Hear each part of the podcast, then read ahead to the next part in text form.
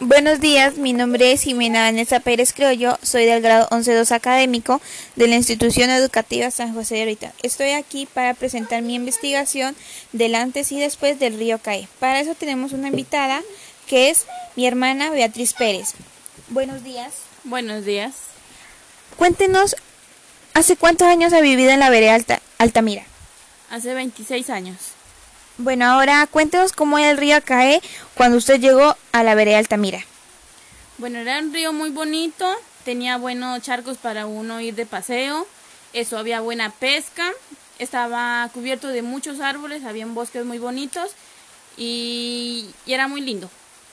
Bueno, ¿qué cambios ha visto usted del río Cae desde su llegada hasta el día de hoy?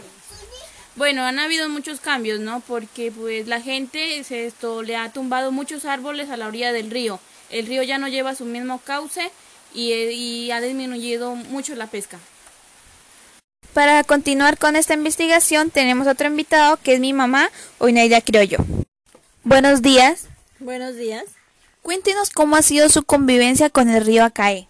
Buena porque el río no es peligroso.